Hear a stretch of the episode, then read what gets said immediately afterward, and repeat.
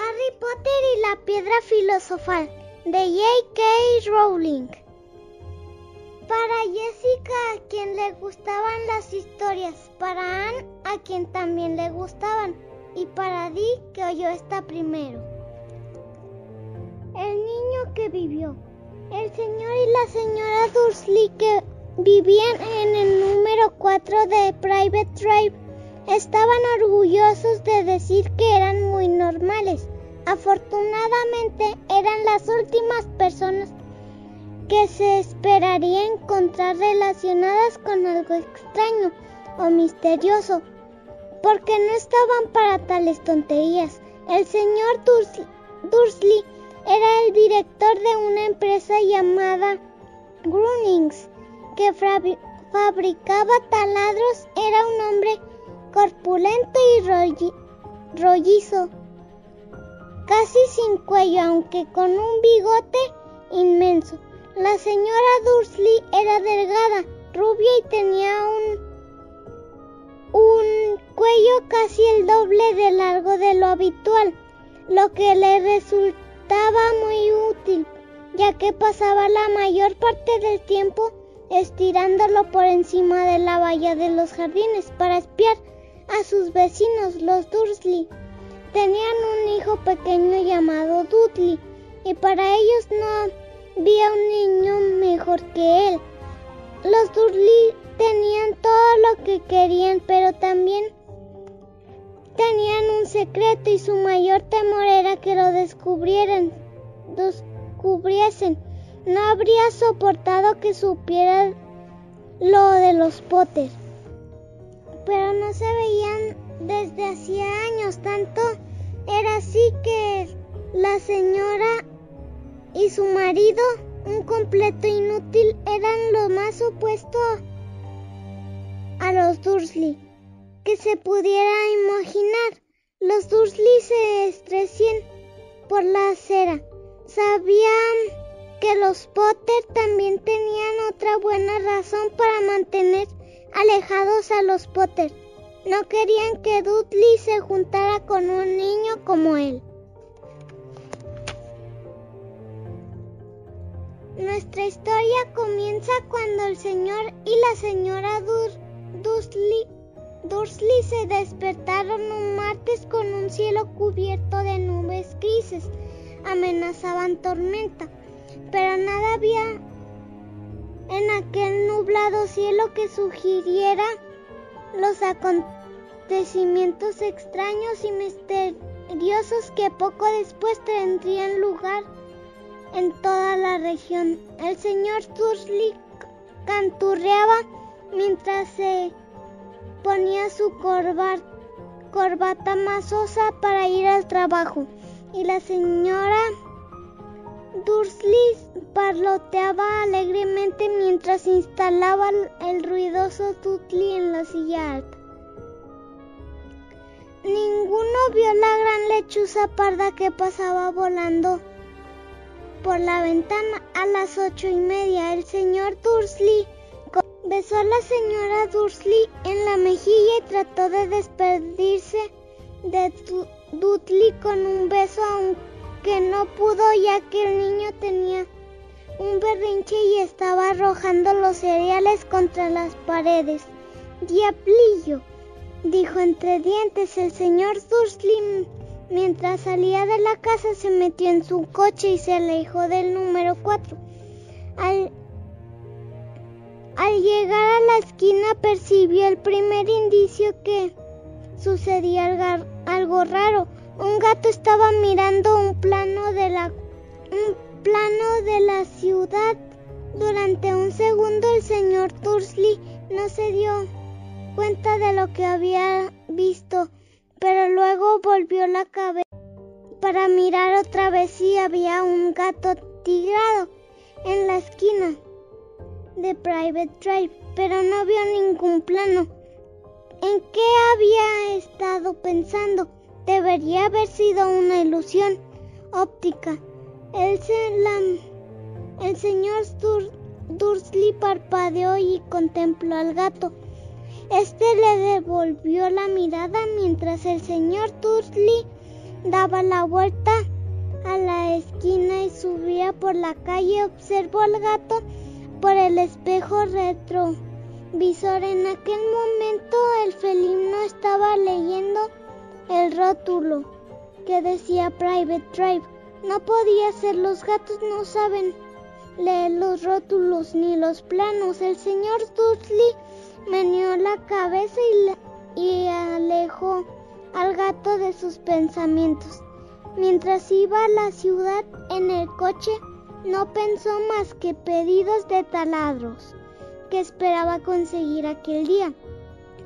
Pero en las afueras ocurrió algo que apartó los taladros de su mente mientras esperaba en lo habitual en botella. Miento matutino no pudo dejar de advertir una gran cantidad de gente vestida de forma extraña, individuos con capa ridícula. Ah, los conjuntos que llevaban los jóvenes, supuso que debía ser una moda nueva, tamborilio con los dedos.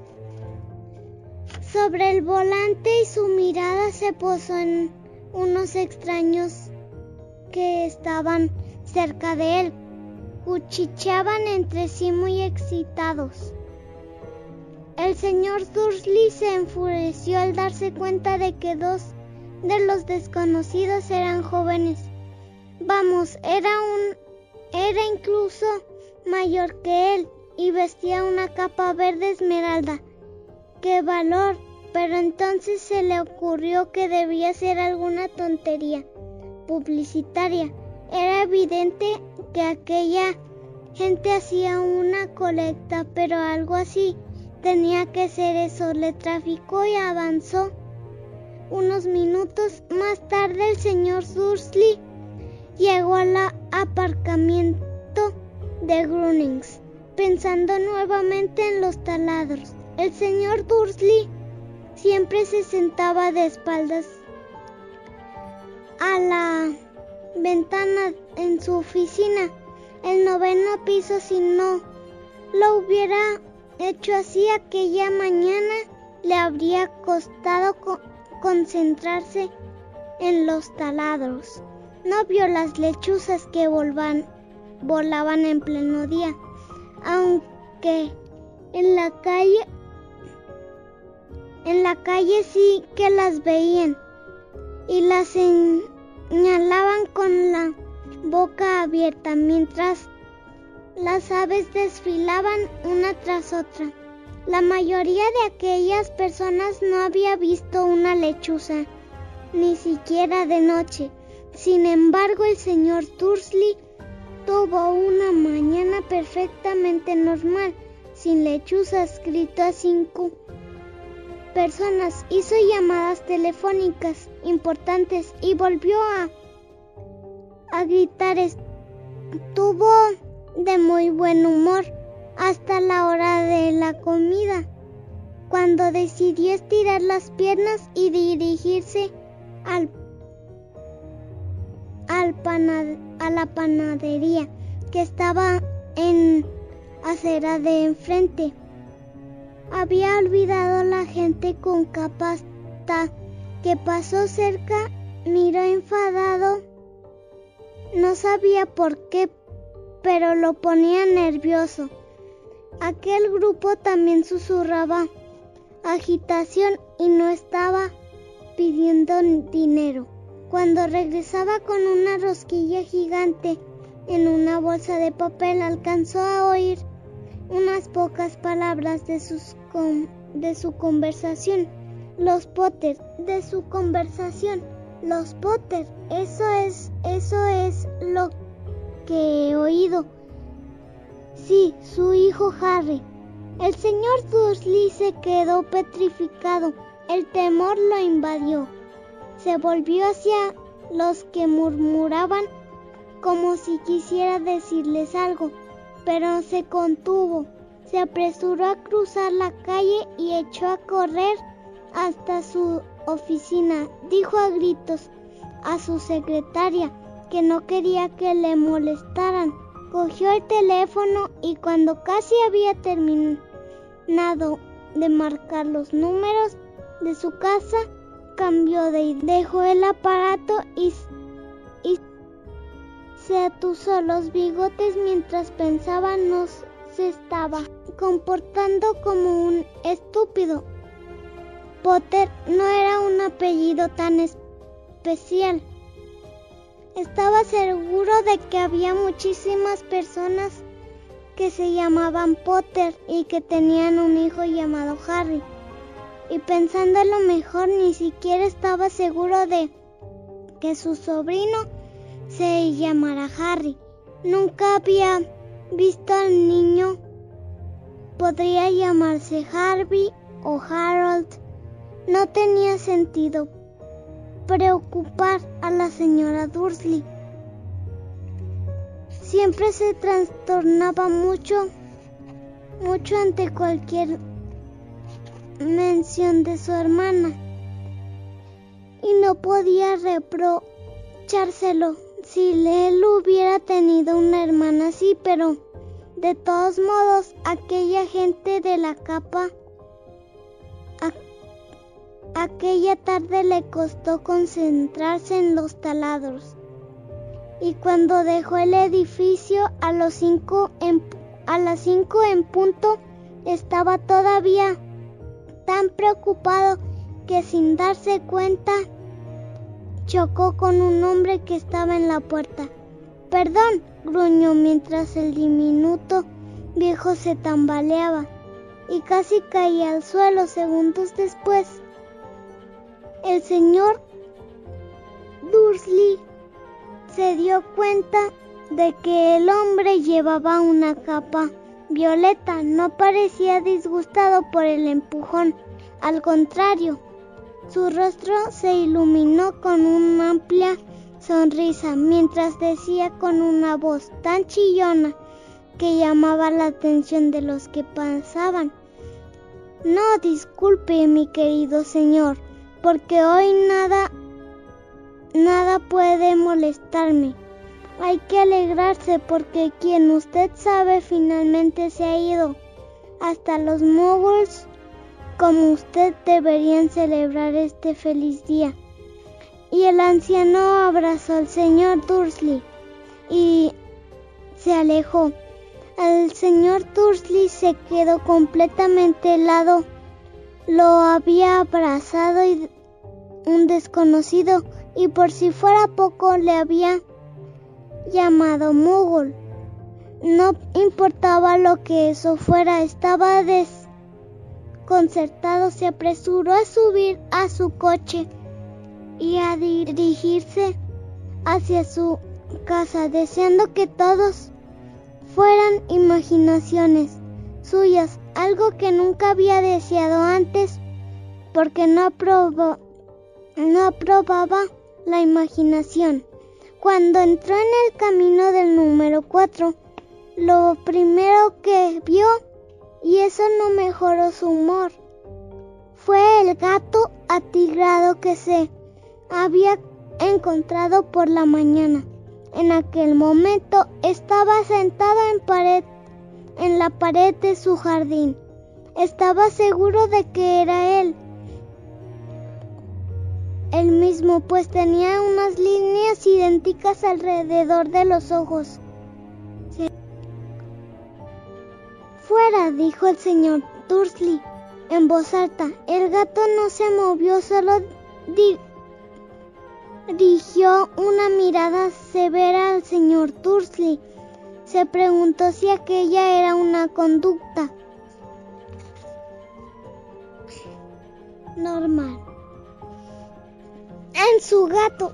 Trató de calmarse y entró a la casa. Todavía seguía decidido a no decirle nada a su esposa, la señora Dursley.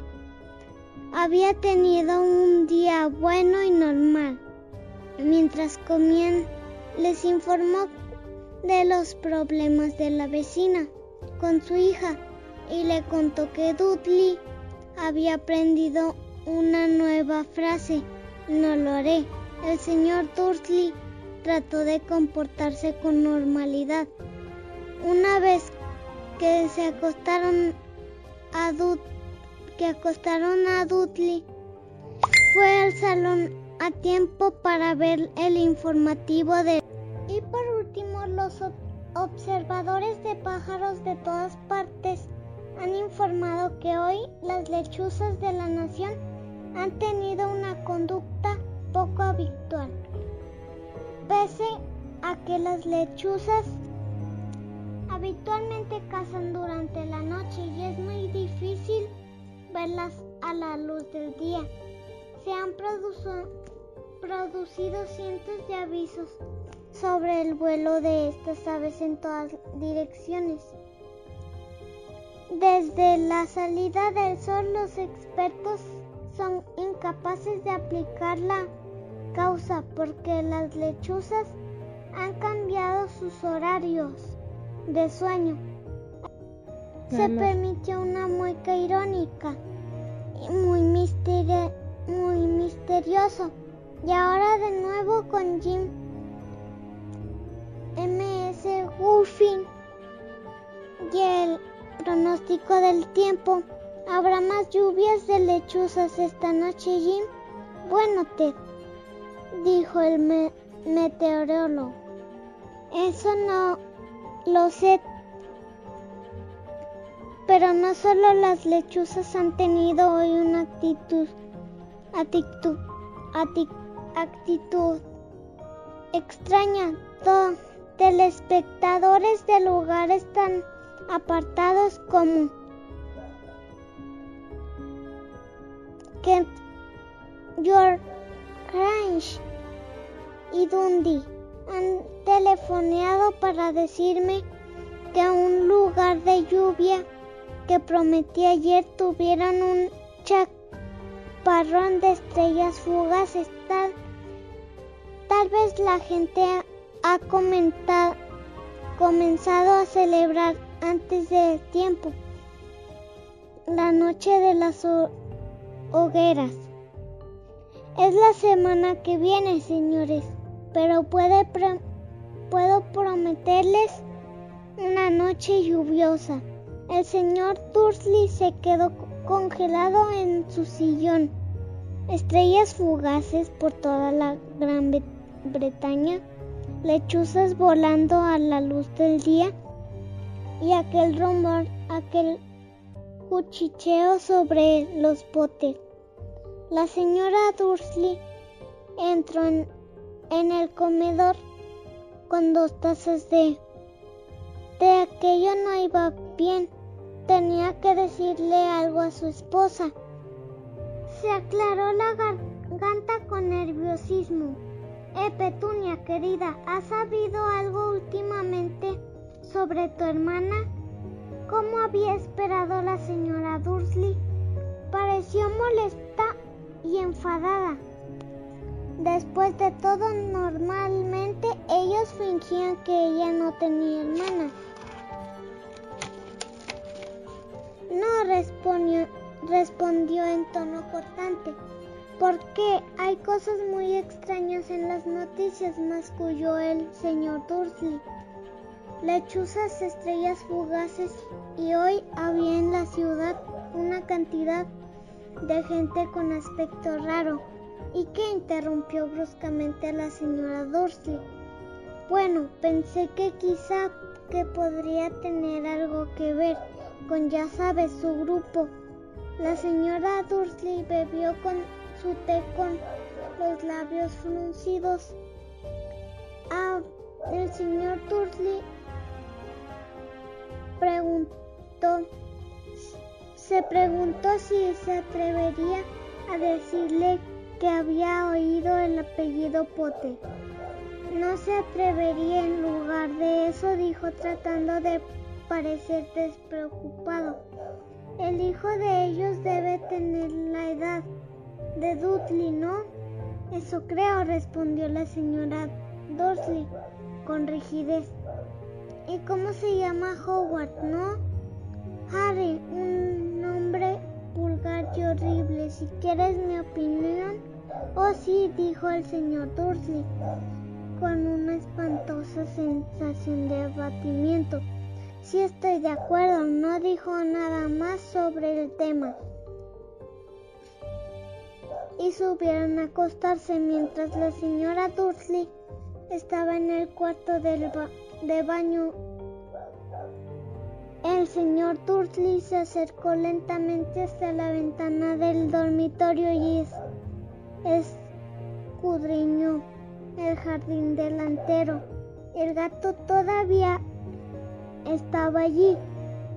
Miraba con atención hacia, hacia atrás, Private Drive, como si estuviera esperando algo. Se estaba imaginando cosas o podría todo aquello tener algo que ver con los Potter.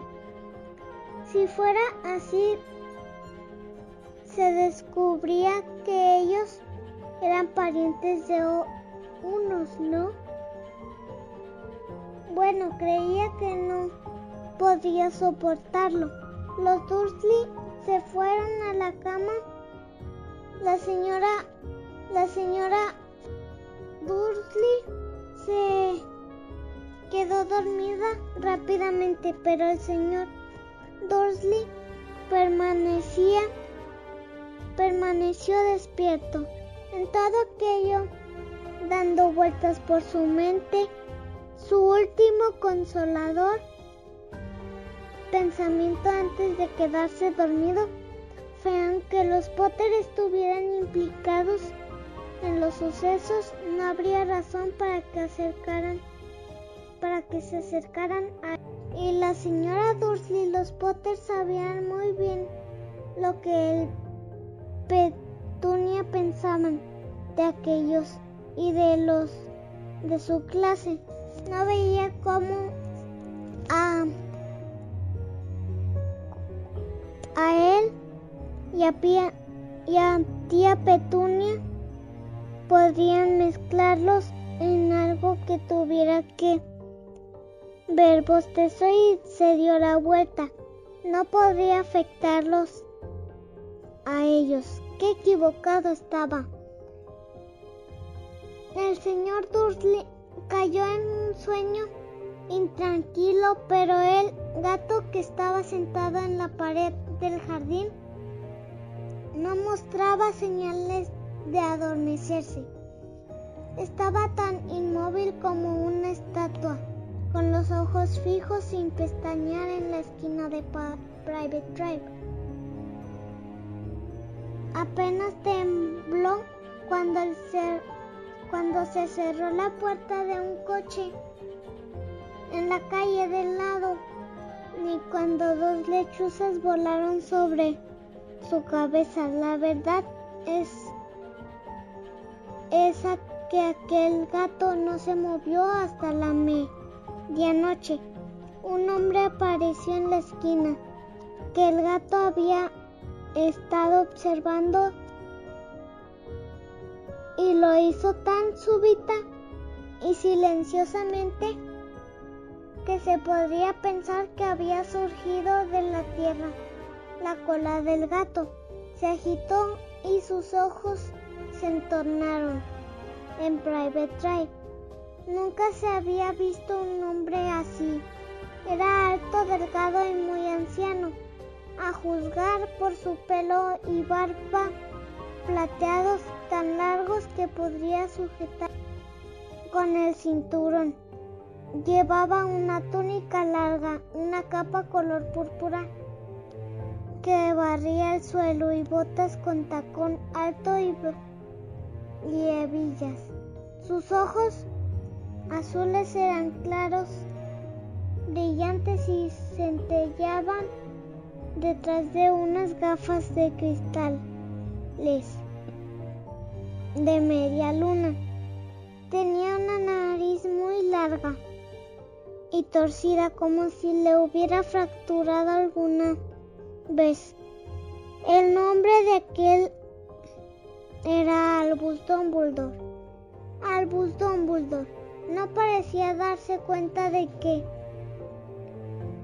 había llegado a una calle en donde todo lo suyo, desde su nombre hasta sus botas, eran mal recibido. Estaba muy preocupado, ocupado revolviendo en su capa buscando algo, pero pareció darse cuenta de que observaban porque de pronto miró al gato que todavía le contemplaba con fijeza desde la otra punta de la calle. Por alguna razón ver al gato pareció divertirlo. Rió entre dientes y murmuró.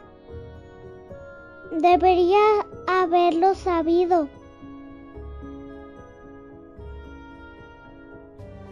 Encontró su bolsillo anterior, interior lo que estaba buscando. Parecía un encendedor de plata. Lo abrió, lo sostuvo alto en el aire y lo encendió. La luz más cercana de la calle se apagó con un leve estallido. Le encendió otra vez y la siguiente lámpara quedó a oscuras doce veces hizo funcionar el apagador hasta que las únicas luces que quedaron en toda la la calle fueron dos alfileres. Déjanos dos ojos del gato. Dos alfileres lejanos. Los ojos del gato que lo observaba si alguien hubiera mirado por la ventana en aquel momento, aunque fuera la señora, señora Dursley, con sus ojos como cuentas pequeños y brillantes, no habría podido ver lo que sucedía en la calle. Dumbledore volvió a guardar el apagador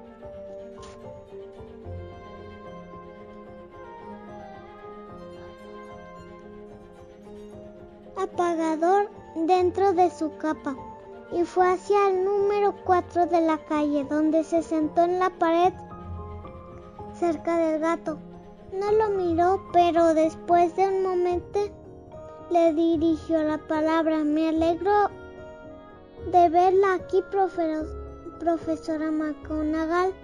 Se volvió para sonreír al gato, pero este ya no era, ya no en su lugar. Se le dirigía las, le dirigía la sonrisa a una mujer de aspecto severo que llevaba gafas de montura cuadrada que, que recordaban las líneas que había alrededor de los ojos del gato. La mujer también llevaba una capa de color esmeralda. Su cabello negro estaba recogido con un moño.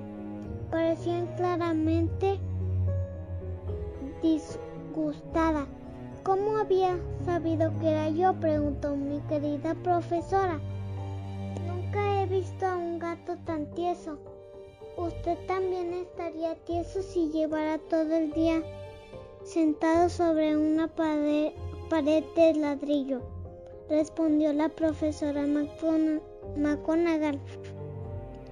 Todo el día, ¿cuándo podría haber estado de fiesta. Debo haber pasado por una docena de celebraciones y fiestas en, en mi camino hasta aquí. La profesora McGonagall resopló enfadada. Oh, si todos estaban de fiesta, de acuerdo, dijo. Yo creía que serían un poquito más imprudentes, pero no hasta los moguls se han dado cuenta de que algo sucede. Salió en las noticias. Torció la cabeza en dirección a la ventana del oscuro salón de los Dursley. Lo he oído bandadas de lechuzas, estrellas fugaces. Bueno, no son totalmente estúpidos. Tenían que darse cuenta de algo. Estrellas fugaces cayendo en Ket. Seguro fue de da de da luz Diggle. No tuvo mucho sentido común. No puede reprochárselo, dijo Dumbledore con tono afable. Hemos tenido tan poco que celebrar durante 11 años. Ya lo sé, respondió irritada la profesora McGonagall. Pero esa no es una razón para perder la cabeza. La, gente se ha vuelto completamente descuidada, sale a las calles a plena luz del día. Ni siquiera se pone la ropa de los moguls. Intercambia rumores. Lanzó, lanzó una mirada cortante y de, y de soslayo hacia Don Buldor como si esperara que éste le contestara algo, pero como no lo hizo, continuó hablando. Hola amigos, yo soy Marco el Dinosaurio. Este es el fin de la primera parte del capítulo 1.